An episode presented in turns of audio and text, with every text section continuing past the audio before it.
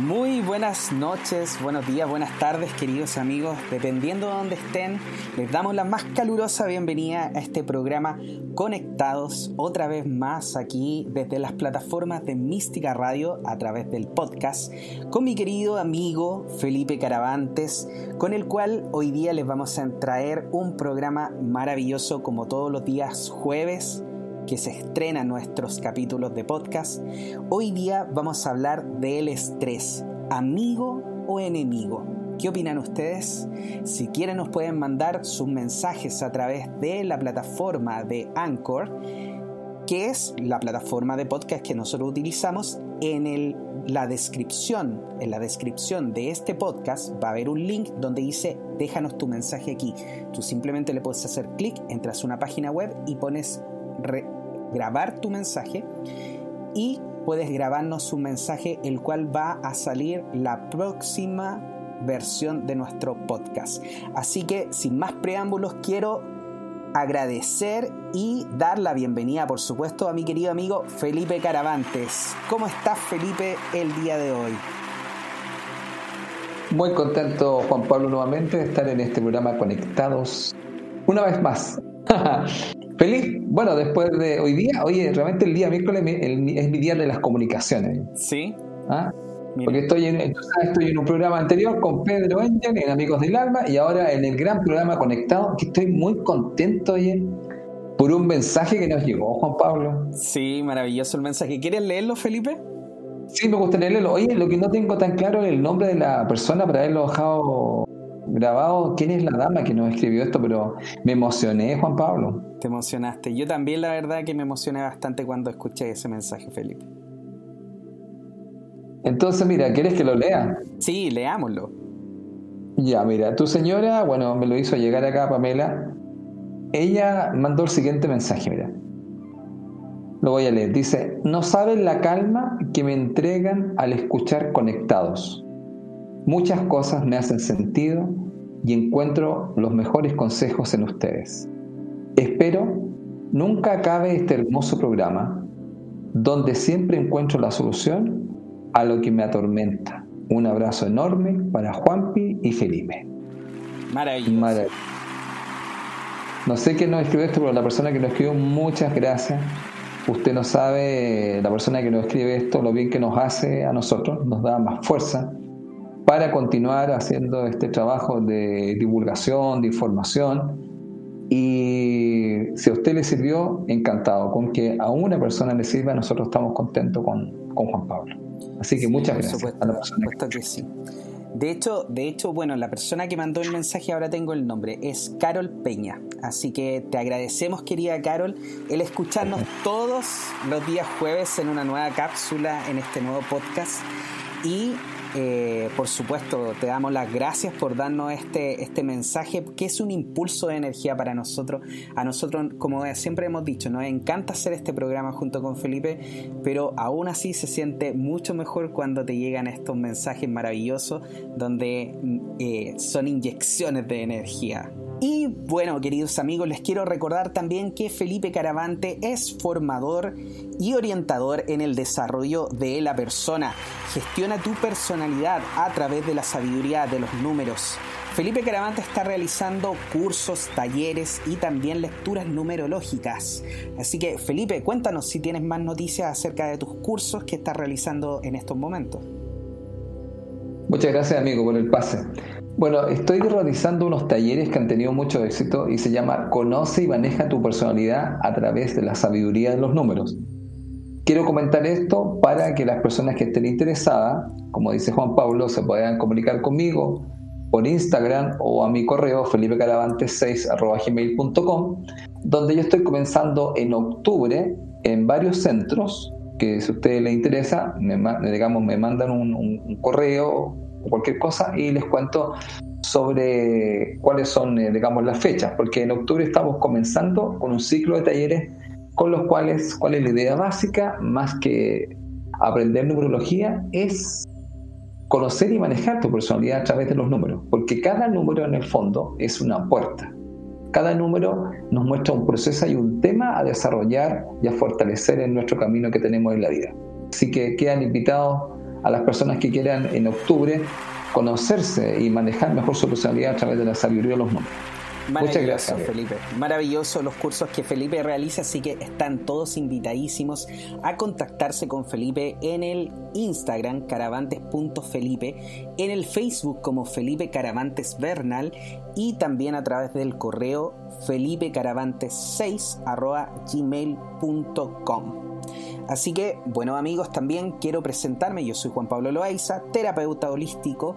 En estos momentos me encuentro realizando sesiones personalizadas de Reiki, también de Tarot Osho.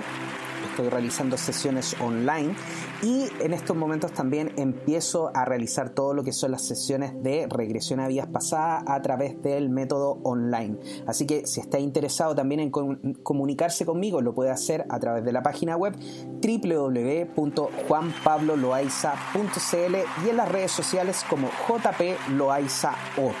Así que, bueno, queridos amigos, después de estas presentaciones, merecidas presentaciones, vamos a pasar a hablar de este tema tan particular y tan importante que nos agobia a muchos de los chilenos. Las estadísticas son terribles, Felipe, lo que pasa aquí en Santiago. el estrés, el trabajo, el transporte, los políticos, qué cosas son todas las que no, no, estresan aquí a los, a los, no sé si será solo los santiaguinos, la verdad, pero sí en el mundo completo está esto del estrés. Felipe, cuéntanos, ¿el estrés, amigo o oh. enemigo?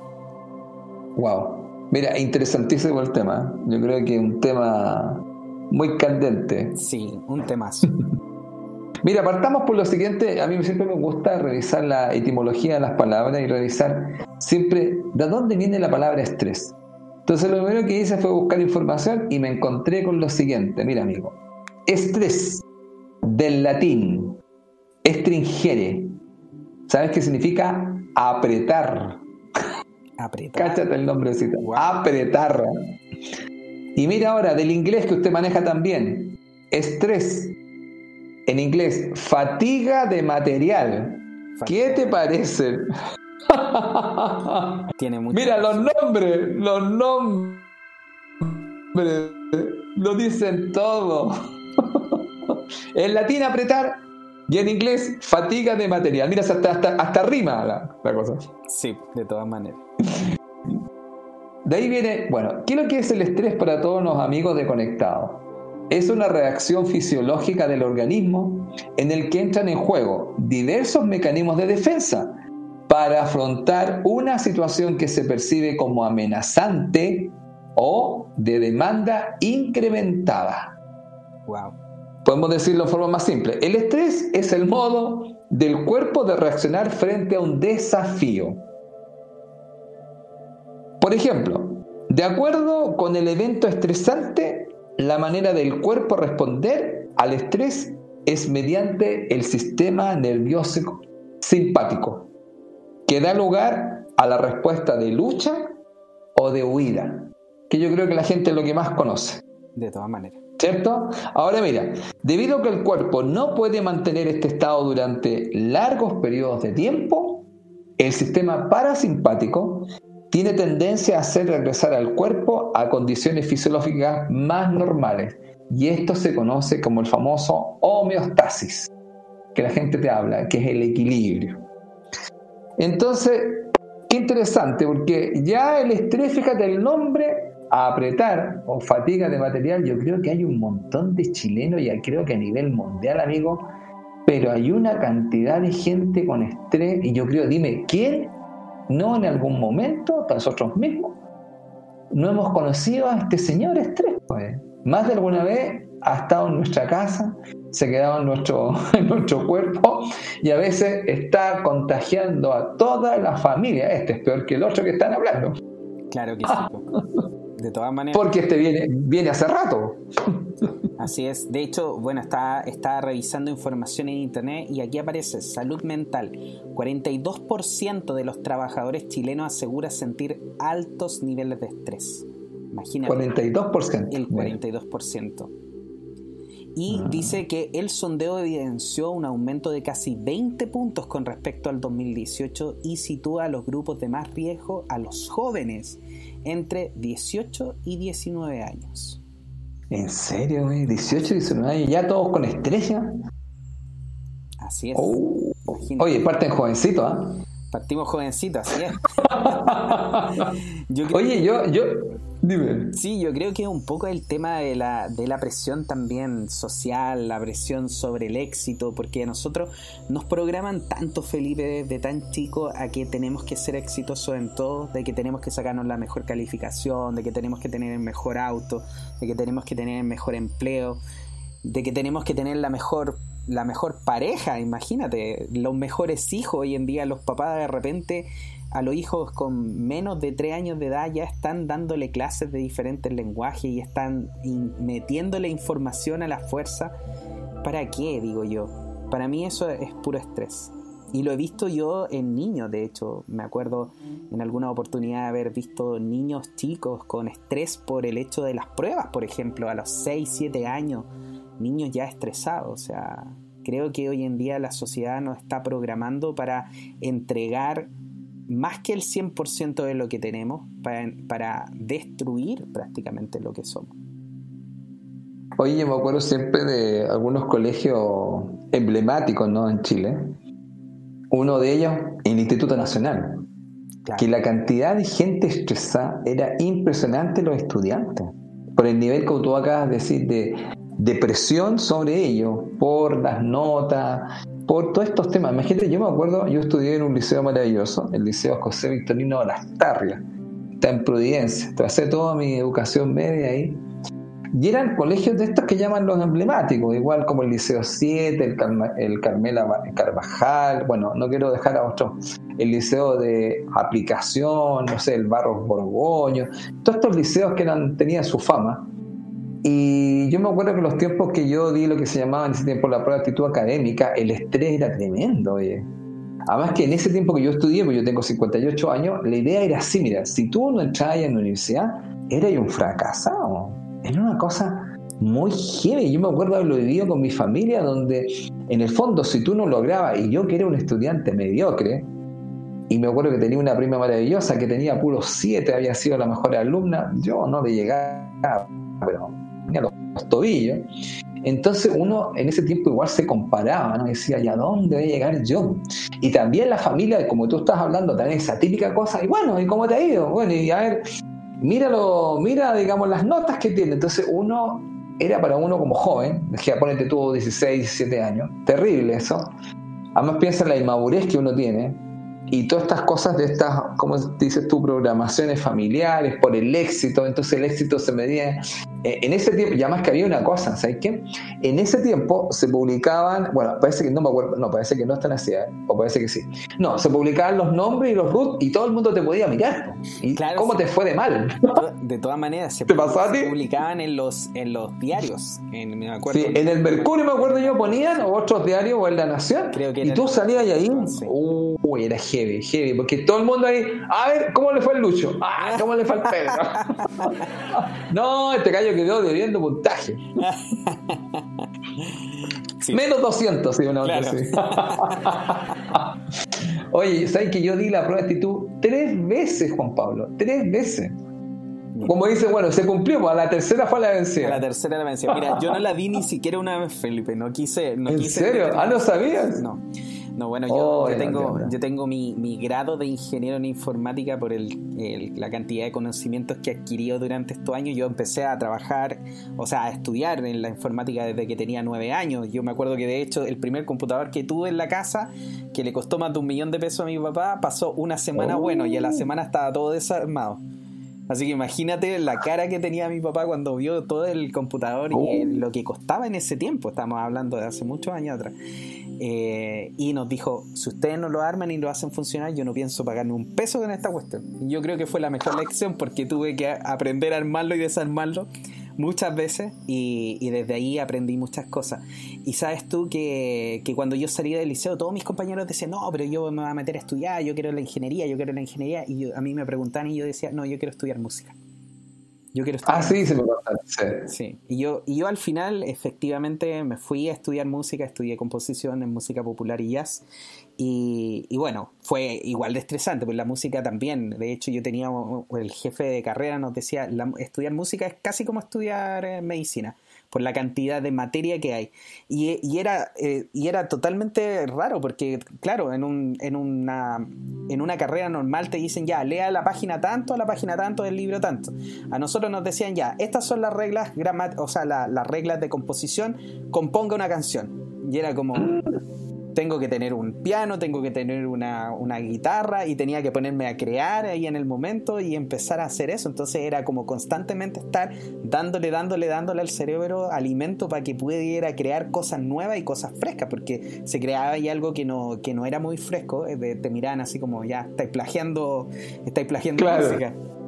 De hecho, a mí me pasó en, una oportunidad que teníamos que hacer una composición y utilicé una base que era, que era en cinco cuartos y, que tenía un, ritmo muy particular que se parecía a otra canción y me dijeron, oye, lo, lo plagiaste. Y yo dije, oye, pero si en la base no, porque era la pura base, todo lo demás era diferente, pero bueno, era súper complicado, fue muy complicado. De hecho, bueno, por eso mismo, si tú ves a las personas estudiando música, los niños, en el Conservatorio de Música de la Universidad de Chile, una de las escuelas más prestigiosas de música de Chile, entran a estudiar cuando tienen 12 años, 15 años, y tú cuando ya saliste del liceo tienes 17, 18 años y quieres estudiar música, ya, ya estás muy viejo para estudiar en el conservatorio. Así que imagínate la presión que tienen esos niños estudiando un instrumento para ser concertista o para ser... muchos terminan siendo profesores de música porque hoy en día la música está muy desvalorada. Oye, sí, me acuerdo yo cuando sacaron a los profesores de música. Sí, me acuerdo. Tengo también ese. Cuando yo hacía, yo me recibí de, Bueno, yo estudié una carrera que te da la licenciatura en matemática, en educación matemática, y era profesor de Estado en, matemática y computación. Y hacía práctica. Y cuando llegué a hacer práctica, te hacen hacer práctica dos años, uno, no, un año, un año completo estaban los temas de, la, de, los profesores de música que estaban haciendo otras labores, porque la música ya no, era considerada, y después, bueno, trataron de meterle en dientes por los años después a la filosofía también. Así es. Al ah, y al francés, ¿te acuerdas? Y sacar el francés, sacar la filosofía, sacar la música, entonces tú dices, ¿qué está pasando acá? Y, se, digamos, se desvalorizaba todo este. Bueno, ya habían sacado, eh, la parte de educación cívica también, tampoco tampoco tenía, no había nadie que señalar eso, o sea. Bueno, toda esta cosa, bueno, lo estamos yendo por otro lado, pero vamos a volver al centro porque todas estas cosas en el fondo también no es menor, ¿eh? Mucha gente que tiene que dar ahora, no sé, que va a dar la, la famosa PCU que se llama ahora. Claro. Todo este estrés igual que hay. Ahora, yo me acuerdo, sé que en esos tiempos nosotros existían, para nosotros, por lo menos en Santiago, existía dos universidades solamente. Una era la Universidad de Chile y la otra era la UT, Universidad Técnica del Estado, que eran las públicas, y la particular era la Universidad Católica. Y entonces, ¿qué pasaba? Que esto generaba mucho estrés en la gente, que yo creo que parece eso no, no ha cambiado tanto. Ahora, ¿cuál es el tema? Oye, que esto, que esto se ha ido eh, agravando un poco y ha ido tomando connotaciones bien complejas, porque Mira, yo empecé todo este tema de, este planteante, de este planteamiento que, estábamos conversando y te dije, oye, hablemos sobre el estrés. Era el tema, ¿sabes qué? Que el estrés está muy asociado con el tema de la salud. Entonces esto se ha vuelto ya una situación eh, bastante compleja para el tema ya de la salud, de la sobrevivencia de las personas. Y fíjate que hay una parte, porque cuando planteábamos el tema del estrés, amigo o enemigo, la gente conoce más el estrés desde la parte más del enemigo, que vamos a conversar indudablemente sobre eso, porque eso no podemos negar que está aquí, pero sí también dejar algo súper claro, que existe una parte donde el estrés puede ser tu amigo. ¿ya? Y ese estrés que se llama amigo tuyo, tiene un nombre, ¿eh? se llama EUS3, se escribe es E-U-S-T-R-E-S, EUS3 que se conoce como el famoso estrés positivo. Entonces hay gente que me preguntó, oye, pero ¿cómo el estrés positivo? Sí, hay estrés positivo. Se lo cuento. Este estrés positivo, que se llama eustrés, es un proceso natural y habitual de adaptación circunstancial que consiste en una activación durante un mayor periodo de tiempo con el objetivo de resolver una situación compleja que requiere de equilibrar conocimiento, entusiasmo, esfuerzo y pasión. ¿Qué es lo que es esto? Nosotros muchas veces nos vamos a ver ante una circunstancia, que suena tan bonito, ante una circunstancia, situación estresante, Juan Pablo. ¿Qué pasa algunas veces, ¿no? Algunas veces nada más. Algunas veces, y entonces uno va a tener que adaptarse y ser, como dice la gente, ser escurrido. ¿Ah? ¿Cómo voy a solucionar esto? Entonces, ¿qué es lo que pasa? Que ahí va a salir toda esta cosa, va a salir el ingenio, que podríamos decir la inteligencia, esa ingenio, esa creatividad del chileno, la pasión y el entusiasmo, y también indudablemente va a haber una, parte de esfuerzo para poder resolver la situación compleja. Ahora, el tema es eh, que esto se habla tanto en las personas como también en las personas que no son humanos, que podríamos llamar que son eh, los animales, donde es una reacción que uno tiene rápidamente para salir de la situación compleja o una situación peligrosa. Entonces, en momentos muy rápidos, tú haces este esfuerzo, Juan Pablo, activas en un rato algo y solucionas el tema. Entonces, este proceso eh, es algo bastante positivo porque en el fondo muchas veces te va a hacer que tú eh, te vuelvas más ingenioso, más creativo y actúes muy rápido. Dice, ¿te fijado que uno realmente resuelve algo súper rápido y listo? Pasó el estrés y, ah, listo, se acabó. Pero fue algo de corto periodo. ¿Se comprende? Sí. El tema es cuando pasamos al otro. Y este cuando, ¿te has fijado? Mira, por ejemplo, ¿no te ha pasado que cuando tú te vas a presentar ante algo nuevo, también te genera un pequeño destrecho, voy a salir? Imagínate los actores o los músicos, ya, vamos a, ir a tocar algo, nos vamos a presentar aquí o va a partir la obra, ¿te acuerdas? Claro. Entonces cuando parte hay una pequeña situación que hay una activación. ¿Ah? Hay una tensión, pero esa tensión como que le da sabor, ¿no? Sabor, vamos a entrar en acción, vamos, vamos, ¿cómo que nos vaya? Esta hora es mierda, mierda, vamos, y le damos. Y, le pone ese entusiasmo, le pone ese sabor, ¿no? Como dice la gente, ¿no? Ya, eso es un estrés, digamos, positivo en el aspecto que, que te activa, que te pone, te pone alerta, te pone como atento a las cosas. Pero el tema está cuando esto pasa a otro que se llama distress, con D, el otro era con E distrés. Y este se conoce como el famoso estrés negativo. Y es aquel que supera el potencial de homeostasis o equilibrio del organismo. Es decir, cuando ya tú te empiezas a desequilibrar. ¿Qué es lo que te causa esto? Mira, mira aquí los chilenos, todos los amigos de Conectados se van a dar cuenta. Porque el otro es de un corto periodo y este es como que ya es una cosa que se empieza a volver como algo muy amigable, muy cercano a ti y te causa fatiga, como que andáis como cansado. ¿ah? Entonces, y también empieza la ansiedad. Y de regalito te viene la eh, perdón, irritabilidad o también la rabia. Entonces estáis cansado, estáis ansioso, irritable y con ira. Imagínate el cuadro, amigo. Y esto más encima es una cosa constante. No fue en un periodo corto, sino que parece que me levanto y estoy cansado. Mm. Es como que me levanto y estoy irritable. Es como que me levanto y estoy ansioso, pero como si recién me vengo levantando y siento que no he descansado, que estoy enradiado. Wow, este estrés, digamos, el famoso distress, el que se fue, como dirías tu amigo, cultivando en la urbe como algo tan natural que hay gente que pasa todo el tiempo estresada con este distress y piensa que es natural y que es normal. De hecho, eso, eso te iba a comentar, de que uno está o entra en este, en este periodo de estrés de tal forma y te mantienes en ese periodo de estrés que ya lo hacen normal. O sea, estar desestresado para uno es algo completamente raro después, porque empiezas a sentirte raro, así como que, oye, no estoy, no me he enojado por nada, así como, ¿qué, qué está pasando aquí? Es súper raro, porque efectivamente eh, esos periodos de estrés prolongados que dices tú, te llevan a modificar muchas cosas dentro de uno mismo y parte de lo que uno modifica también es su propia percepción acerca de lo que significa estar saludable y lo que significa estar con estrés. Oye, no, esto es heavy. Lo que pasa es que, que un poco de estrés, que estamos hablando ese estrés positivo, eh, que tiene que ver con esa cosita cuando uno comienza algo nuevo, con algo que uno resuelve en un corto periodo, pero después uno vuelve al equilibrio. Este otro no. Este otro es un constante desequilibrio.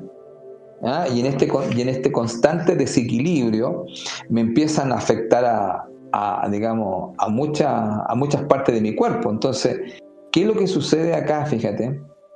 Eh, mucha gente, ¿te has fijado? No puede descansar, no puede dormir profundamente. Otras personas que en el fondo, fíjate, eh, empiezan como a perder la fuerza, hasta la fuerza física, como que ya no tiene, te fijas, ya no tengo ni fuerza. O sea, tú levantas algo y todo te pesa, como que fuera una situación, digamos, has perdido como la fuerza física, has perdido la concentración y generalmente después empiezas a tener una, respuesta, ¿ah? una respuesta no muy rápida, ¿te fijas? Una, una respuesta más lenta. Ahora, todo esto, fíjate, yo estudiaba ¿Qué es lo que provocaba todo eso? Y me dediqué a estudiar, fíjate, cuáles son los factores desencadenantes del estrés. Y encontré 10 hoy. Y aquí va a ser súper interesante porque cuando empecé a estudiar toda esta cosa, empecé a dar algunas cosas. Mira, bueno, hay unos factores que se llaman los famosos estresores. Imagínate, los estresores, que también se conocen con un nombre más simple llamado los factores estresantes. Ahora, según la definición de esto, los estresores o los factores estresantes son las situaciones desencadenantes del estrés y pueden ser cualquier estímulo externo o interno. Puede ser tanto físico, químico, acústico o somático, o también sociocultural, que de manera directa o indirecta propicia la desestabilización en el equilibrio, que en el fondo es el, equilibrio normal que se pierde la homeostasis. Y entonces estamos claramente desequilibrados. Hay gente que vive desequilibrada y piensa que es normal estar desequilibrado. Entonces yo decía, oye, ¿y cuáles son estos factores? Y entonces lo que estudié que habían 10 que son como básicos. Y aquí te va a sorprender algo. ¿eh? Porque, mira, si nos vamos por el mundo de las conspiraciones, amigo, uno empieza a pensar que todo este tema que se está hablando, que hay tanta cosa que pasa en el planeta, uno dice, existirán algunas personas que estudian eh, la psicología humana para de alguna otra forma generar una manipulación sobre, digamos, la sociedad y llevarnos al estrés o a este famoso distrés, que es lo negativo, donde pasamos cansados, agotados, y obviamente te das cuenta que al pasar así no vamos a tener mucha claridad tampoco. Claro que sí. Y vamos a querer, lo único que vamos a querer, amigos, es descansar. ¿Ah? Y, ya, de repente un poco cuando ¿te acuerdas que esta gente que llega como a la casa, prende el televisor y ahí se embota un rato entre que se come una comida y uno empieza a ver algo que lo único sacarlo de aquí porque ya no quiero saber nada de la pega, ni de los hijos, ni una cosa. Yo me acuerdo hace tiempo, esto era muy antiguo, ¿te acuerdas? Daban el famoso programa Morandé con compañía, que lo daban en la noche, ¿te acuerdas esto? Sí, sí. Y ahí una vez llegaba cansado de hacer clases en la universidad y ahí me ponía en la noche así típico, y yo estoy típico, ¿cómo se llama? ¿Cómo le llaman? Las lechuzas. Ya. Esos que están toda la noche. Y yo me quedaba, ¿cachai? Así viendo como que me relajaba. Y la típica onda que te ponía ya, todo haciendo las cosas más más saludable. Te ponías a comer cuestiones que no tenías que comer. Claro. ¿Cachai? Tarde se llegaba como a las 11 y está ya como a las 12 comiéndote una pizza o unos tallerines con huevo, una o con salchicha, ponete tú. Todas cosas súper... Súper saludables. súper saludables y viendo estos programas. ¿Y por qué, claro? Yo me sentaba en el sillón ese y cuál era la idea, claro, en el fondo sacarte toda esta tensión, ¿no? Entonces tú tomas tu mente y ya no pensáis, tú no querés que ver cosas que sean súper digeribles. Sí, de hecho, de hecho eso yo creo que viste en el punto, ver cosas que sean digeribles y para no pensar, porque efectivamente en ese momento cuando tú tienes más estrés, lo que menos quieres es volver a ese sentimiento de estrés. Y por eso yo encuentro tanta razón porque hoy en día, por ejemplo, los chilenos cuando salió esto del 10% y todas las noticias decían, oye, salió el 10% y los chilenos fueron a comprar televisores. Bueno, de cierta manera, nuestro centro de, desestrés, y más que desestrés, porque no es que tú te desestreses mirando la tele, simplemente tú cambias el foco, dejas de concentrarte en lo que estás estresado, lo que te está estresando, y cambias el foco a algo que te mantiene, por así decirlo, entretenido. Pero no has liberado el estrés, no has sanado el estrés. Entonces, por eso me hace tanto sentido que hoy en día los chilenos cuando apenas les dieron el 10%, hayan todos salido a comprarse la tele más grande que existe, porque mientras más grande la tele, más entretención tienen, y mientras más entretención tienen, menor tiempo le tienen que prestar al estrés. Oye, no, tú tienes razón en eso, porque en realidad la gente busca de alguna otra manera de cómo salir de eso, ¿no? Cómo, cómo moverse, de, como dices tú, salir de ese foco. Y entonces genera mucha como contractura, tensión. Claro, y como que te querés borrar un poco. Sí. Ahora, bueno, mira, yo estuve mirando acá y dije, bueno, veamos qué, qué nos saca de la famosa homeostasis o el desequilibrio. ¿Qué, ¿qué, ¿Qué, estamos, pasamos desequilibrados? Mira, y fui mirando algunas categorías y me encontré con algunas, mira. La número uno, situaciones que fuerzan a procesar con el cerebro. Mira lo que tengo. Eso de pensar mucho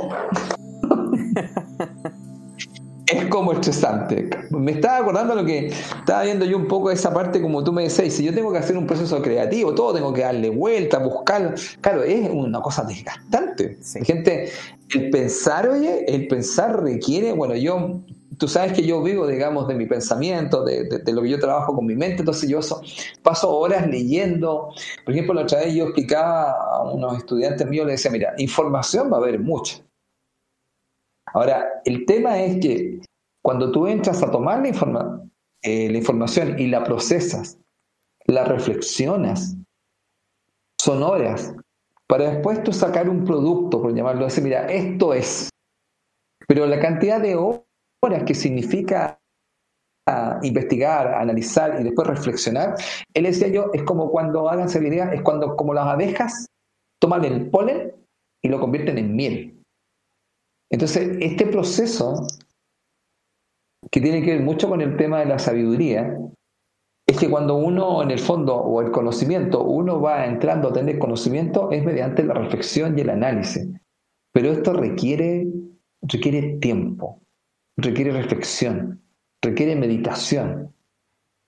Entonces, eh, es cansador. Y, y, en general, bueno, tú sabes que existe algo que se llama el surmenage, ¿cierto? Que la gente en un momento dado realmente puede hacer un clic ahí y pasar a un desequilibrio. Yo conocí a alguien de mi familia, de mi familia que le pasó eso. Entonces, hay una situación acá que llegas a una situación, digamos, que ya no vas más. Por ejemplo, la mente hay que cuidarla bastante, hay que tener cuidado con ella. Entonces, estas situaciones que fuerzan a procesar muchas cosas con el cerebro, hay que tener ojo con eso. Mira, segundo categoría, digamos, de factores que estresan, estímulos ambientales. ¿Te has fijado estas cosas del ambiente que tienen que ver mucho con el ruido? Bueno, no sé si tú vives, pero vives, tú, vives en casa, pero cuando uno vive en departamento, hay gente que mete música, hay un montón de cosas ambientales. Los vecinos que algunos, pese que viven solo, zapatean y bailan arriba de tu techo. Claro que sí. y de, hecho, el ruido de la ciudad está estudiado también, que los ruidos de la ciudad es por los decibeles que producen, por ejemplo, las maquinarias, eh, las micros. ¿Te acuerdas antiguamente cuando existían estas, las micros amarillas que uno las oía pasar, pero hace 20 cuadras uno la escuchaba, la empezaba a escuchar? Y y era porque generaban mucho ruido. Hoy en día las la micro y los automóviles están generando mucho menos ruido, pero el ruido de la ciudad es totalmente estresante. Oye, yo me acuerdo de un amigo que eran de los Paoa. Los Paoa venían de Isla Pascua. Y siempre me acuerdo de este amigo que me contaba que él, eh, cuando llegó de la isla y entra a Santiago, el ruido era ensordecedor y era porque estaba, claro, él venía de una isla donde el silencio. Entonces uno dice, ustedes no tienen idea del ruido en que están metidos acá. Y ahí está lo que tú estás haciendo, la contaminación acústica. Exactamente. Pero como tú no te das cuenta, si tienes todo el ruido, no va a ser normal, es normal. y este niño me decía que era terrible para él poder de alguna otra forma, digamos, estar acá en Santiago. No ya a la hora de irse, digamos, a su isla, ya como él contaba, a tener toda esta paz y esta tranquilidad. Bueno, mira, otro factor estresante. Y aquí vamos a mostrar unos que a mí me gustaron harto. Percepciones de amenaza. Amigos, escuchen. Que tengo la percepción de amenaza, que algo me amenaza. Dime una cosa, ¿qué crees tú que la gente en este momento lo puede sentir como amenaza? En todo lo que esto que está pasando yo creo que uno de los factores tremendamente que puede de amenaza a la gente, yo creo que puede con el tema del trabajo, de la estabilidad, de esa cosa que como que tú no sabías, mira, yo fui al centro con mi señora ahora y si se puede abrir o no se puede abrir. Nosotros fuimos a un restaurante, fíjate, a un restaurante que, bueno, no, no, vamos a dar el, no vamos a dar el nombre, y sucede que este señor es el restaurante de una señora que es vietnamita y el señor es francés. Bueno, él ni se imagina, estuvimos conversando porque se acercó, estábamos con Julia y se acercó a nosotros, a nuestra mesa, y nos dice qué, qué nos había parecido la comida. Entonces dije que maravillosa y además estaba en una terraza estupenda aquí, barrio Las Tarras. Y sucede que él, fíjate, me dice que, yo le digo, me dice mi señora, mi señora le pregunta, ¿cuándo, ¿cuándo fue que usted pudo abrir? Y me dice, hoy día. ¿Cómo? Hoy día me dijo. Y no hemos puesto ninguna publicidad y por eso lo vengo a ver. Porque ustedes llegaron acá y llegó más gente.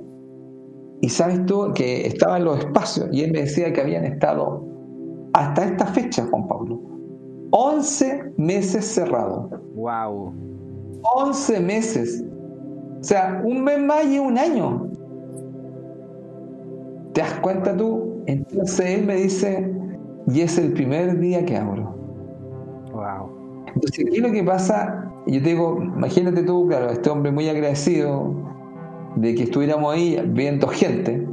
Ya, nosotros pudimos estar en una terraza y podemos ahí sacarnos las mascarillas y teníamos espacios, comimos muy rico. Es una más, yo nunca había comido comida bien, bien de la cosa más vietnamita. Claro. Y me suena, me quería llevar, excelente, la excelente. A lo mejor tú has comido, a ti también te gustan, eh, tienes buen eh, paladar, tú te gustan eh, estas visitas que haces con la Pamela.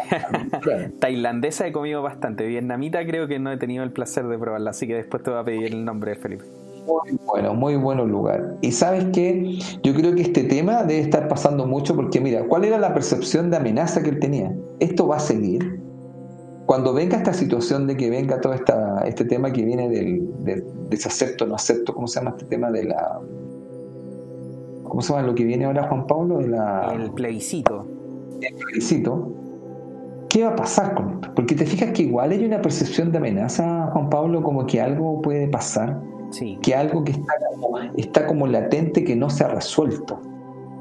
Y eso puede generar una explosión. Entonces hay una situación de que no se sabe bien qué es lo que viene, qué es lo que puede pasar.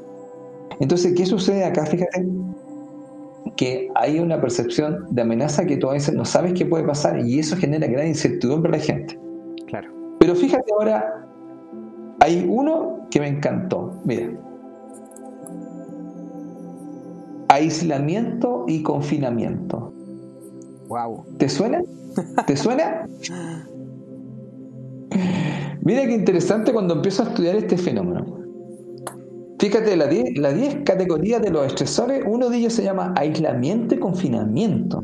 Piensa tú, aislado, solo y confinado, encerrado. Claro. Entonces, eso como que a mí me resonó. claro, como que algo no, nos llamó la atención. Como que, alguien, diría, oye, está pasando algo. Entonces, la pregunta ahí te diría, a ti te gustan las conspiraciones, decir, oye, nos encerraron y nos aislaron. Entonces, eso está generando, es un cultivo para el estrés. Sí, de todas maneras. Entonces, ahora mira, ¿qué otra cosa más, por ejemplo?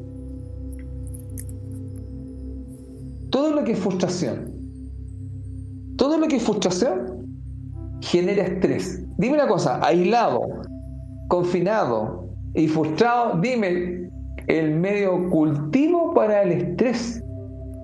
Bueno, por si acaso, amigos, no se preocupen, vamos a dar algunos consejos igual, porque hoy hablar del puro estrés. Pero lo que yo estoy mostrando un poco son los factores, porque piensa usted ahora, usted debe tener claro que si está aislado y confinado y se siente frustrado, usted tiene dos factores de estrés tremendo. Y le, y agrego uno más, mira, uno más, mira, observa, mira. Relaciones sociales complicadas o fallidas. Imagínate tú todo el tema de la convivencia todo lo que ha generado. Entonces, entre el aislamiento, el confinamiento, la frustración y todo lo que sea relación, eh, perdón, relación social complicada o fallida, ¿te imaginas tú? Tenemos uno, dos, tres, cuatro factores de estrés tremendo. Entonces dime una cosa, ¿cómo la gente, ahora a lo que yo voy esto, Juan Pablo, si hay un estallido social que se habla, o alguna situación con eso, dime, estos factores indudablemente es un cultivo para que se genere una explosión. De todas maneras. De todas maneras. Ahora, dime, dime, amigo. Sí, de hecho te, iba a comentar que, que muchas de estas, de todos estos es, eh, extensores, no, perdón, ¿cómo, ¿cómo, dijiste tú? Estresores. Estresores. De... Eso, gracias. Sí, estresores eh, muchos de ellos yo creo que hoy en día están muy presentes en, todo, en todo ámbito. De hecho, lo mismo que tú, que tú decías, la sensación de amenaza, porque la sensación de amenaza no es solamente una sensación de, que algo malo o alguien externo te puede pasar, sino que también la sensación, por ejemplo, de amenaza de no poder eh, tener para comer, de no tener para poder vivir. Esa es una sensación constante que hoy en día está sucediendo. ¿Por qué? Porque no podemos salir a trabajar, porque no hay suficiente trabajo tú dijiste, hay negocios que están cerrados hace meses atrás y toda esa sensación constante de amenaza, de amenaza a tu supervivencia, básicamente. Allí es donde, a donde se genera todo. Y claro, toda esta sensación, este aislamiento, el confinamiento, toda la frustración hace una gran mella en todo lo que son nuestras relaciones hay muchas relaciones que han fallado a través de todo lo que ha pasado en este estallido social y en esta situación de pandemia, porque efectivamente está este caldo de cultivo que estabas hablando tú, con toda esta sensación de amenaza, la aislación, el confinamiento, la frustración, que todo eso empieza a generar este, estos problemas de relaciones con tu familia, con tu amigo, con con todo, incluso yo creo que hasta las mascotas de, cierta manera deben andar estresadas. De todas maneras, de todas maneras lo que tú estás diciendo, pero eso te lo doy firmado. te lo doy firmado que eso, que eso va a ser así.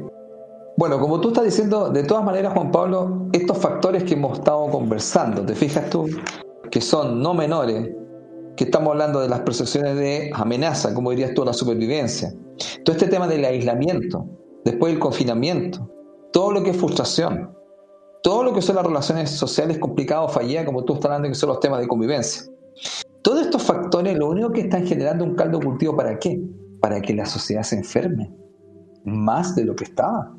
O para que la sociedad estalle y se provoque una explosión. Ahora, el tema va a ser que esto, por, eso uno llega a, pensar un poco, Juan Pablo, ¿nos están llevando alguna situación? ¿Hay algún propósito acá? Porque está todo como estudiado en el fondo, si tú lo miras así. Ahora, como todo esto, fíjate, suena así, bueno, tan conspiracional si lo podemos mirar por ahí. no empecemos, Felipe, no empecemos. hay que pensar. Entonces uno dice, bueno, yo estuve pensando, bueno, estamos haciendo aquí, como diríamos con mi amigo, un diagnóstico, y además que las personas que, no, que nos han dicho, porque hemos conversado varios temas súper interesantes, uno fue sobre la soledad, ¿te acuerdas? Este es sobre el estrés, que no son, no son cosas menores en el fondo. Entonces aquí uno empieza a ver cómo de alguna otra forma podemos trabajar esto, cómo podemos manejar esto, cómo podemos gestionar. Y aquí yo me voy a meter a, un tema que, que yo lo veo así, mira, voy a partir diciendo, voy a partir con lo siguiente. A todas las personas que nos escuchan en Conectados, les quiero contar que existe una ley muy antigua, muy antigua, es una ley metafísica. Porque ustedes saben que en Conectados nosotros no solamente hablamos de lo físico, nosotros hablamos que existe lo físico y lo no físico. Así es. Porque el mundo tiene las dos partes, es un mundo físico y un mundo metafísico. Y la idea básica, que en esta nueva humanidad la persona haga la integración entre lo físico y lo no físico. Ese es el número 8 si usted lo mira como el infinito, la integración de lo físico y lo no físico. Ahora, ¿qué es lo que es más interesante de esto? Es que todo lo que usted ve físico, que sería su exterior, lo que llamaríamos desde otro punto de vista un efecto, claro. eso viene de algo no físico o algo inmaterial. Entonces aquí hacemos un vuelco así tremendo al tema y entramos y decimos, bueno, ¿y entonces qué se puede hacer, Felipe? Claro que se puede hacer algo. Desde conectado le podemos decir que sí se puede hacer algo. Miren, primera cosa, existe una ley donde se explica que no existe la escasez, solamente existe la abundancia. Y en esa ley se explica que tú te das y tú te quitas. Escuche por favor muy bien, nuestros amigos de Conectado.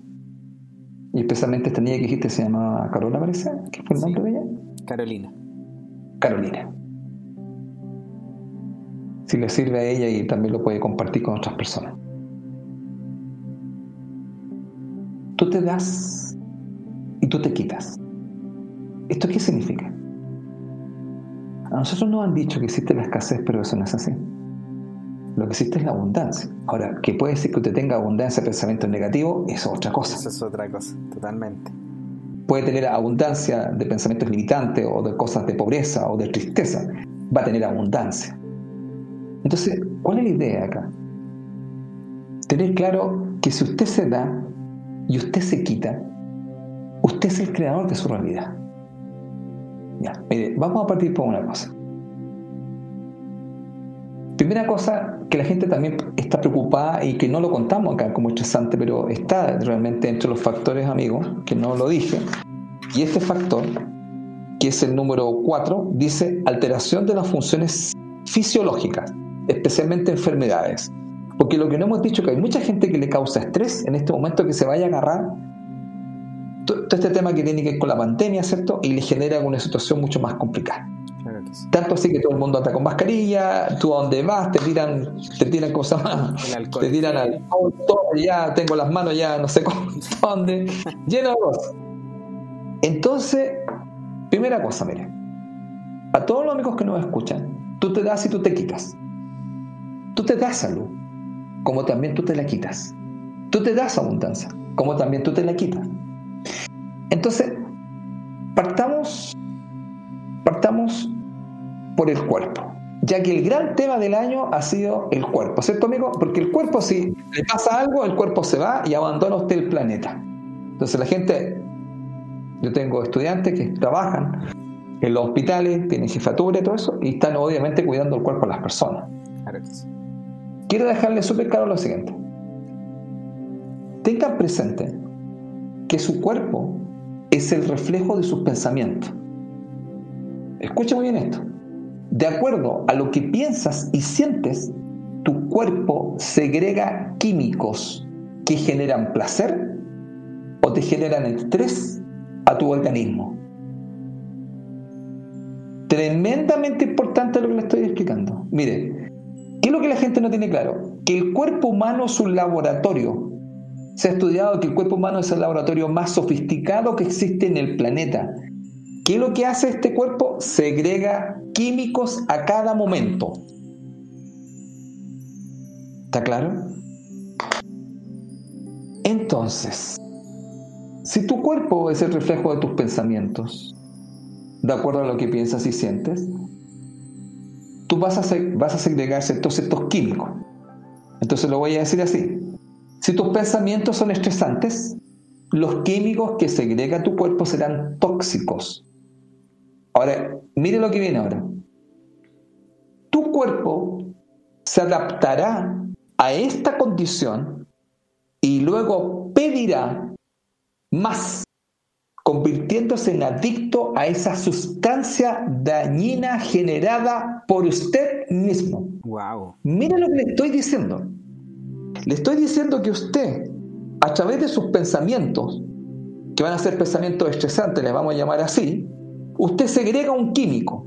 Entonces el cuerpo, después dice, de tanto pensar de cierta manera estresante o negativa, usted empieza a generar un químico y usted mismo se vuelve adicto a ese químico. Entonces cuando usted, quiere hacer un cambio, porque dice, oye, hagamos cambio de creencia, voy a hacer... Cuando yo empiezo a hacer ese cambio, el cuerpo me dice, no, pues, no, pues si yo quiero el otro químico, pues. Claro. No este que me estás dando ahora me genera malestar. ¿Y por qué? Porque le has dado durante siete meses estos pensamientos que generan química y esa química tu cuerpo se vuelve adicto a esa química que viene dada por una forma de pensar. Entonces soy adicto a una sustancia que yo mismo me doy. Cáchate. Esto es como un, ¿cómo se llaman esto? Un líder, ¿cómo, no, ¿cómo se llama? Dealer, dealer, un dealer interno. Claro. Que te estáis dando siempre, no quiero más de eso. Entonces cuando tú me dices, estoy tan acostumbrado a estar estresado y cuando no estoy estresado, es como que me siento, el cuerpo dice, oye, ¿qué te pasa? No me estoy dando la misma, quiero la misma sustancia, pues compadre, quiero la misma droga. Claro. Y no me la estáis dando. ¿Y por qué? Porque claro, no está dando la misma droga porque en ese momento usted entró en calma, usted está tranquilo. Pero usted lo encuentra raro porque le está dando otro componente químico que el cuerpo lo rechaza y dice, oye, pero ¿qué te pasa si quiero la misma droga? Esta no es la misma.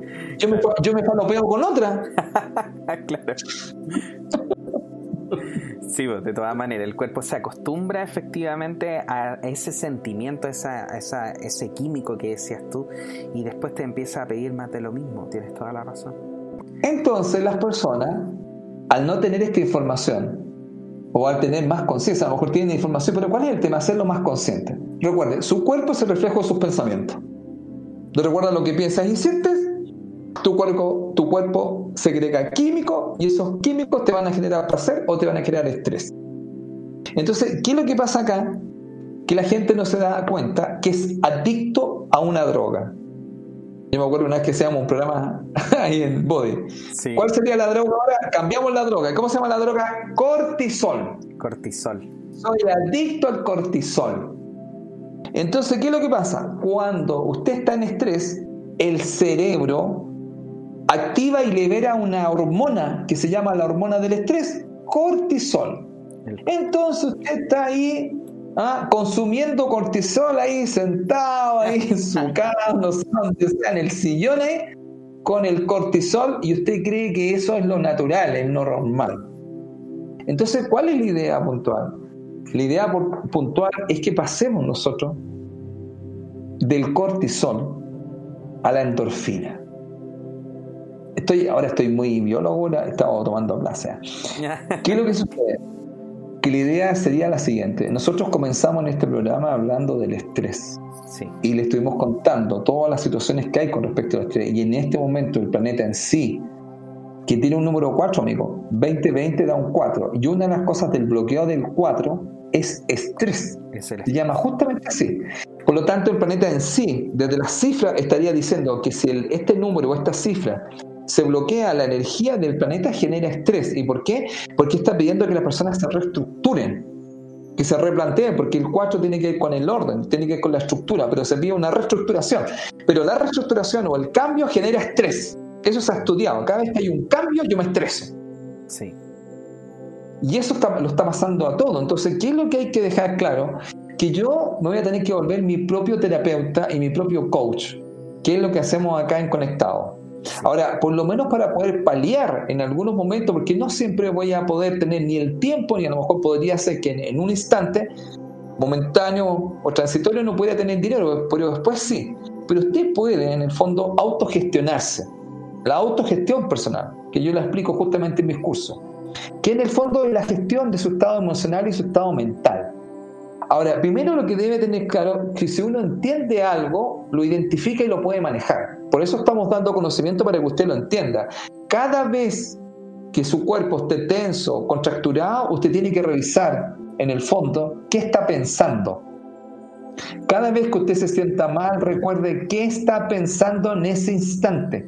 Porque ese pensamiento que se une a una emoción que van ligados, genera un sentimiento y eso segrega un químico en su cuerpo. Por lo tanto, aquí la idea básica es revisar la forma de pensar para que no siga generando cortisol. Ya, eso es lo primero que quiero comentar, amigo, para que la gente tenga, tenga claro este tema que estamos hablando. De que la idea básica es que tengamos claro que nosotros somos los que estamos generando nuestro propio estrés. Ahora, ¿cuál es el tema? Que nosotros vamos a dar líneas generales. Eh, llamamos a la gente a que entre a un tema de conocimiento personal. Por eso yo hago estos cursos, conoce y maneja tu personalidad. ¿Cuál es la idea básica? Si usted se conoce, usted se puede manejar. Pero, usted tiene que primero conocer y conocer e identificar qué es lo que le está generando. Podríamos decir qué factores son los que usted tiene que son factores estresantes que a usted le activan y le desencadenan toda esta situación. Claro. Entonces, la idea básica es la siguiente, mira, en el tiempo que nos queda.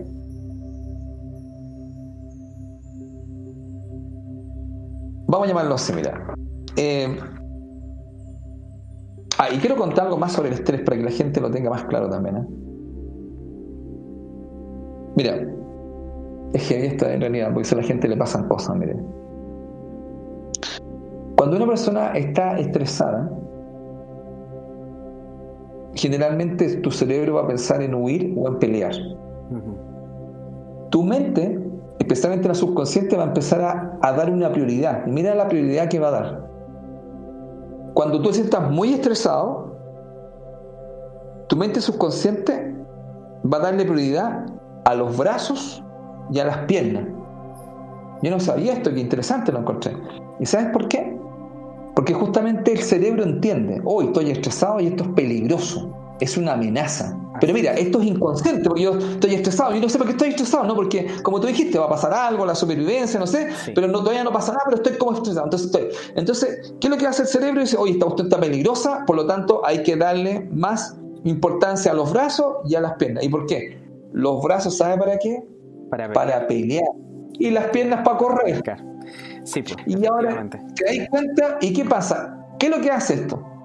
El cerebro entonces descuida los órganos vitales que se encuentran en el torso. ¿Qué se encuentra en el torso? El corazón, los pulmones.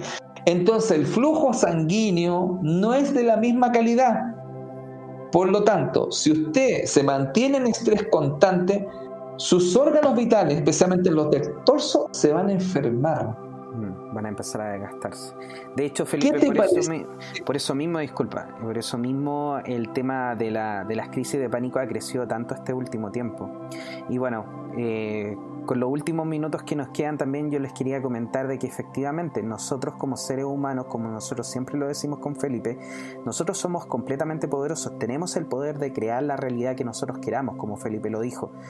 Y tienen que entender una cosa, muchas de las cosas que hacen, eh, no digamos nadie, ni gobierno, ni nada así, pero muchas de las cosas que hacen es hacer que tú crees una realidad que no es saludable para ti.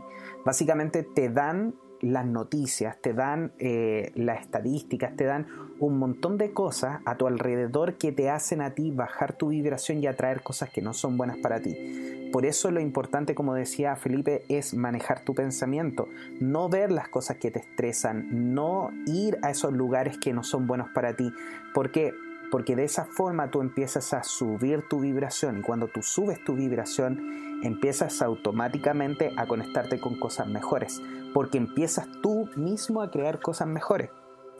Nuevamente, eres tú quien crea eso y tienes el poder de crear una realidad mucho mejor para ti, siempre y cuando empieces a concentrarte en eso que es mejor y alejarte de las cosas que son dañinas, tanto relaciones como también lo que es la televisión de repente, eh, o lo que es la sociedad cuando no es buena o, está, está atrayendo como cosas, cosas no tan positivas. Así que ese por lo menos es mi, es mi consejo para ustedes también, queridos amigos. Felipe. Sí, no, de todas maneras estoy muy de acuerdo contigo porque justamente, a ver, nosotros estamos planteando el estrés está en el lugar en el planeta Tierra, se está incrementando, se está incrementando el estrés con los factores que dijimos, ¿cierto? Sí, claro. Pero, ¿cuál es la idea? Que usted tome el control de su vida. ¿Usted cómo puede tomar el control de su vida? Usted toma el control de su vida cuando usted toma el control de sus pensamientos tiene que darse cuenta de lo que dijimos hace un rato, que lo que usted tiene en el fondo, o sea, empezando por todo este tema que estamos conversando del tema de la salud, porque en el fondo esto se ha llevado a un tema de la salud. Entonces, ¿cuál es la idea puntual? Que nosotros, si usted lo mira así, su cuerpo es solamente el reflejo de sus pensamientos. Entonces, lo que usted tiene que empezar a trabajar es trabajar en sus formas de, de pensar, Ahora, esto es un proceso y que requiere, como dice mi amigo, requiere más información, también requiere entrar en algunos procesos internos de trabajar que están llamados también en este momento del planeta a que las personas entren profundamente a tomar el control de su vida, pero tomar el control de su vida parte por tomar el control de sus pensamientos. Ahora, ¿qué es lo que nosotros podemos hacer? Ah, podemos hacer algo ahora porque nosotros damos información para la transformación con nuestro amigo acá, pero sucede que uno dice, bueno, y Felipe, ¿qué puedo hacer? Porque estoy tremendamente estresado. Entonces, ¿cuál es el tema? En conectado nosotros les podemos decir, bueno, ¿cuál es la idea básica? Es que usted genere endorfina. ¿Y qué es lo que es endorfina? Es la hormona de la felicidad. Entonces, vamos a dar algunos pequeños tips en conectado, que son cosas simples, pero súper buenas, y algunas ya mi amigo ya las dijo, que pueden servirle a usted para pasar de la, vamos a llamarlo así, del estrés, que es para mí escasez, a la calma, que es abundancia. Ahora, lo que usted puede tener a veces, como dije yo, existe para mí la abundancia nomás, en el fondo. Lo que pasa es que puede estar en abundancia pensamientos negativos. Entonces, mire, para poder bajar el estrés, primera cosa, haga cosas que le hagan feliz. O sea, la primera recomendación, haz lo que te hace feliz. Por ejemplo, hoy día conversando con una persona, y hablemos un poco de los números, las personas que tienen un 7, que puede ser en el día de nacimiento, en el mes de nacimiento, por ejemplo, nacieron el 16, 1 más 6 da 7, o nacieron en julio, tienen un 7, o a lo mejor en el año tienen un 7. Todas esas personas que tienen 7 les hace muy bien cantar, les hace muy bien la música, todo lo que es la música, el cantar, aunque usted no cante bien, es una tremenda terapia. Entonces, cuando la gente empieza a hacer esto, y justamente conversando con las personas que tenían estos números, en su código numérico que está en la fecha, me dicen, oye, ¿sabes que a mí me encanta cantar? Pero yo canto muy mal. Pero yo le digo, pero es una terapia. ¿Te hace feliz? Sí. Entonces canta. Toca un instrumento. Pero si no es, no es el tema, porque el 7 cuando se bloquea es perfeccionista, que es lo que sabe. No, aquí no es una sinfonía. No, aquí es una terapia. Entonces, ¿qué hace?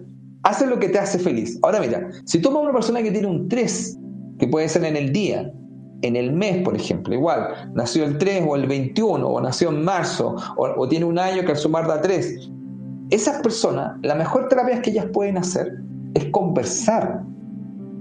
Eh, yo siempre explico en mis clases que si tú quieres debilitar algo tienes que abrirlo. abrirlo.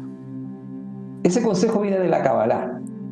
¿Cuál es la idea básica? Los tres, el 7 necesita, mira, al 7 le hace muy bien el agua, todo lo que sea el agua, todo lo que sea, por ejemplo, pasear por un, donde hay árboles o donde hay agua, o puede tener una fuente de agua, o usted se puede ir a bañar, póngase en la tina y se mete ahí y chapotea un rato. El tema es que el agua le hace bien, la naturaleza le hace bien. Lo que poco pueda salir, que pueda salir a dar una vuelta donde están, digamos, los arbolitos, o cerca de las montañas, si tú puedes, o al patio, todo lo que sea naturaleza le hace muy bien al 7. Al 3 le hace muy bien conversar. Entonces, el primer consejo para pasar a la endorfina es hacer lo que te hace feliz. Yo estoy dando algunos ejemplos desde las facetas numéricas. Ahora, mi amigo ya dijo algo muy importante.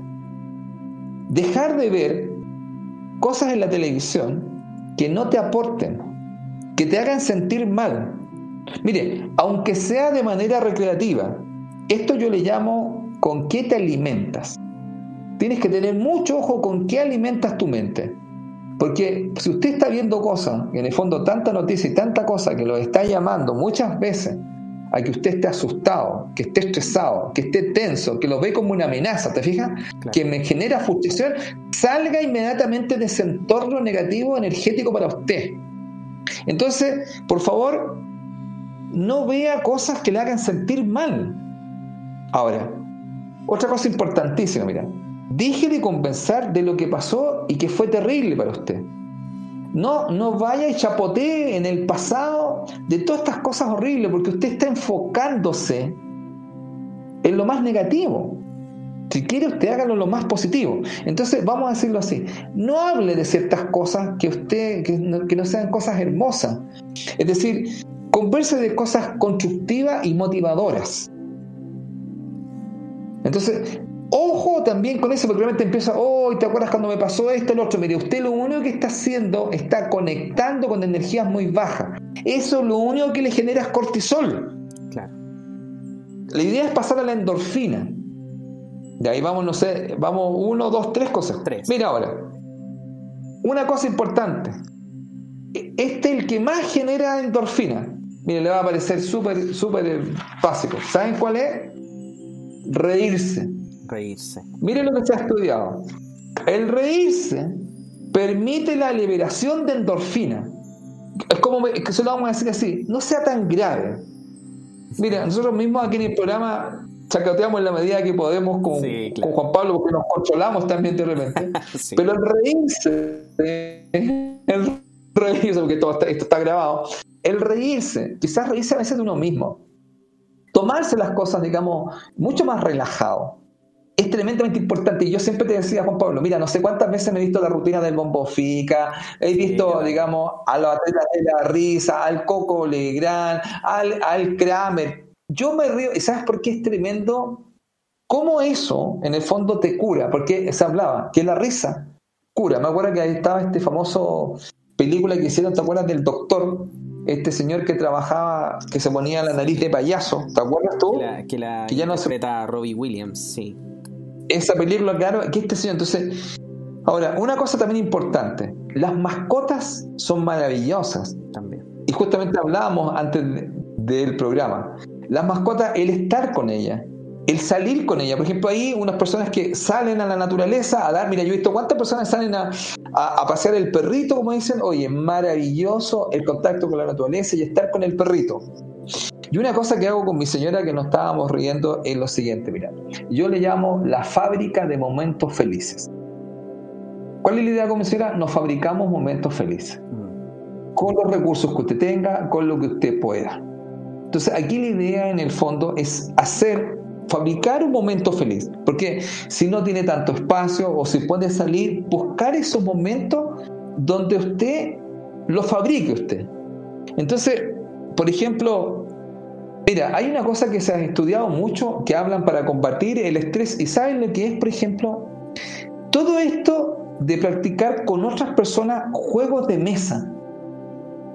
Esta cuestión de, yo me acuerdo, no sé si te pasó, jugar al carioca, jugar a, la escoba, o si ya quizás estoy muy antiguo ya.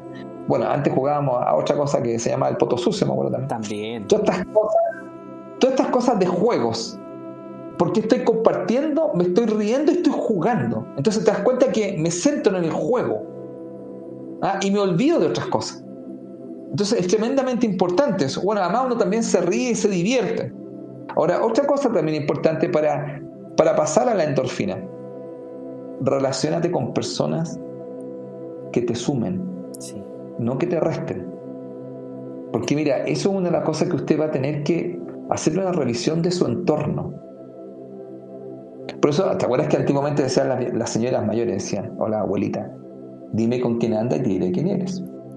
Así es. Que tenía mucha razón. Entonces, de repente hay personas que usted se da cuenta que son verdaderos vampiros energéticos. De todas maneras. Y que, no, somos, muchos, dime. No, y que también escuche harto conectados para que también le suba ahí la endorfina. bueno, justamente dentro del programa nosotros, oye, yo me acuerdo, siempre estoy partiendo como los médicos que me contaban por ahí algunos. Uno parte dejando las coas y después dice, pero mire, estas son todas las soluciones al final. Son todas las soluciones, por supuesto. Partimos así como vamos dándole con el estrés, con el distrés, con el todas esas cosas. Pero ¿cuál es la idea en el fondo? Que usted mismo puede gestionar esto. Sí. Entonces, también mire, en la medida que pueda, yo le digo, haga una dieta de pensamientos negativos. Y se lo voy a decir así, mire, piense en las cosas que lo hacen feliz y algo más importante si puede, hágalas. Hágalas, totalmente. Oye, Felipe, y también de hecho, eh, todo este tema del estrés, una, una de las cosas que también puede ayudar, que más que una acción también, tiene que ver con el hecho de, consumir alimentos que son también saludables. Muchas veces cuando nosotros tenemos estrés, parte de lo que se, se, eh, se daña bastante en nosotros mismos es la alimentación. Así que una dieta balanceada, dieta con, buenos alimentos, también te puede ayudar mucho. Ingerir chocolate, lo hemos dicho en, otro, en otros programas, ingerir chocolate con 80% de cacao por lo menos, o cacao directamente. El cacao también te ayuda mucho a poder eh, generar esta, la endorfina y a sentirte más feliz. Y por supuesto, como tú dijiste, Felipe, no puedo estar más de acuerdo con el tema de la risa. La risa, el yoga de la risa, que de hecho nosotros tenemos un, amigo, un amigo ahí, Claudio Ortega, que es el embajador del yoga de la risa acá en Chile, que fue, que, que ha estado en la radio Body y en la radio Mística varias veces. Eh, y él lo que hace básicamente esto. Y tienen que entender de que el cerebro no distingue entre cuando él dice me estoy riendo de mentira o me estoy riendo en serio. Él simplemente empieza a reírse y el cerebro automáticamente dice, hoy no estamos riendo, tenemos que producir todos estos químicos que significan que la persona se está riendo. Así que ríase, busque rutina. Yo también como Felipe me he visto chorrocientas veces las rutinas del Bombo Fica, las de Coco Legrand, las de Dinamita Show y todo eso. De repente me voy en el auto y también pongo eso y, y me voy concentrando. Hago lo que me gusta. Hoy en día estoy tocando mucho más instrumentos, ukelele, me estoy permitiendo cantar más. Estoy haciendo cosas que me llenan y estoy tratando de evitar las cosas que no me hacen sentir bien. Y, eso lo estoy haciendo de una forma consciente. Así que también los invito a ustedes, queridos amigos, a que de forma consciente puedan revisar las cosas que los estresan y puedan irlas de forma de forma saludable y la eliminando de su, de su vida, ¿ya? Porque si, no sé, pues es que el que te estresa es tu marido, no, no lo tiras por la ventana. trata, de irlo ahí trabajando de a poco, se puede hacer. Y obviamente si quieres ayuda a, cómo poder lidiar con tu estrés y con las cosas que te pasan constantemente, puedes contactarte con Felipe Caravante, que te va a ayudar increíblemente cuando te pueda hacer una lectura numerológica o también puedas aprender de Felipe a través de sus cursos, porque Felipe es orientador y formador en el desarrollo de la persona.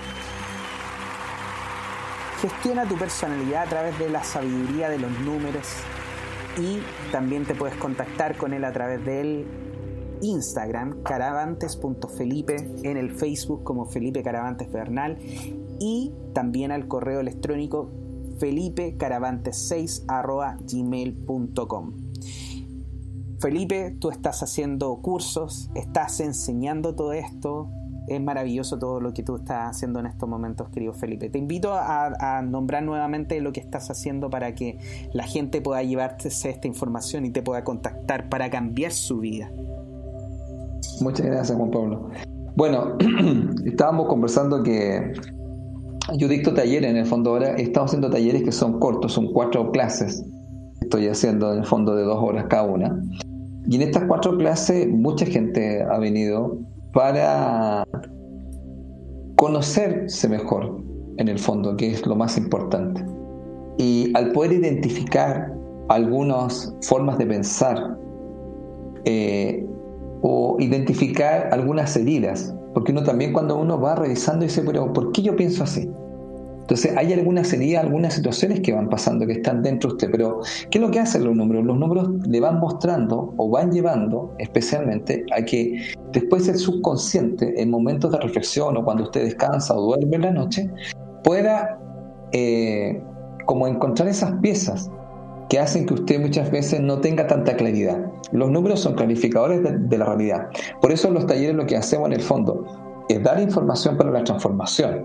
Y la gente que lo que se lleva, se lleva una herramienta que es una herramienta numérica. Y esa herramienta numérica lo que hace con usted en el fondo, que usted se la lleva, es mostrarle o de alguna otra forma clarificar algunas cosas donde usted debería entrar, podríamos decir, hacer algunos cambios, transformaciones o correcciones o ajustes, si usted quiere. Es solamente si usted quiere, porque esto es, esto es si usted quiere. Ahora, si usted quiere seguir igual, no hay ningún problema. Porque nosotros, yo siempre explico que la luz y la oscuridad son formas de experimentar la realidad. Así que están invitados a esta sabiduría que tienen los números para que usted se encuentre, para que usted también se pueda gestionar y para que también haga unas tomas de conciencia. De tomas de conciencia que a veces no las tiene claras de por qué está actuando así. Así que bueno, están todos invitados a los talleres, me pueden contactar en, en todo, digamos, los, no sé, el correo, la plataforma que, dio Juan Pablo para que conozcan cómo los números nos pueden ayudar. Muchas gracias. Perfecto, muchísimas gracias a ti Felipe por toda esta información maravillosa que nos trajiste y cómo podemos trabajar con el estrés. Bueno, yo por mi parte también, Juan Pablo Loaiza, terapeuta holístico, estoy realizando sesiones personales de Reiki a través de eh, internet en estos momentos. También estoy realizando Tarot Osho y también las sesiones de regresión de forma online también. Así que si quiere contactarme lo puede hacer a través de la página www.juanpabloloaiza.cl en el teléfono más 569 620 81884 o en mis redes sociales como JP Loaiza o. Felipe Caravante, ha sido nuevamente un placer estar este día contigo y compartir toda esta información con nuestra querida gente. Les damos la más caluroso, caluroso aplauso, saludo y gracias a cada uno de ustedes que nos ha escuchado hasta este momento y lo invitamos por supuesto a compartir este programa. Felipe, las últimas palabras al cierre de tu parte. Bueno, eh, yo quisiera decir al final de este programa que todos tenemos un diálogo interior, que son conversaciones que tenemos con nosotros mismos. Observe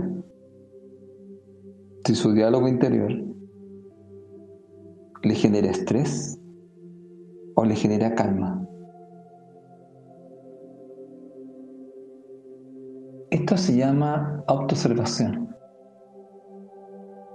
Si usted logra estar más consciente de este diálogo interior cuando le está generando estrés o calma, como estuvimos conversando, usted habrá dado un gran paso en la conciencia. Y como dicen los chinos, para un largo camino, un primer paso. Así que muchas gracias. muchas gracias amigos. Muchas gracias a ti, querido Felipe. Y lo invitamos a compartir, por supuesto, este capítulo de Conectados donde hablamos del estrés, amigo enemigo. Así que espérenos el próximo jueves con otro capítulo de Conectados a través del podcast, de las plataformas más grandes de podcast. Y, por supuesto, le damos un gran abrazo a la distancia y esperamos que todos se encuentren muy bien. Que estén muy bien, nos vemos el próximo jueves. Adiós Felipe. Adiós, que estén muy bien. Chao amigos, nos vemos. Nos reencontramos. nos conectamos. Nos conectamos porque ya no nos vemos ya por ahora.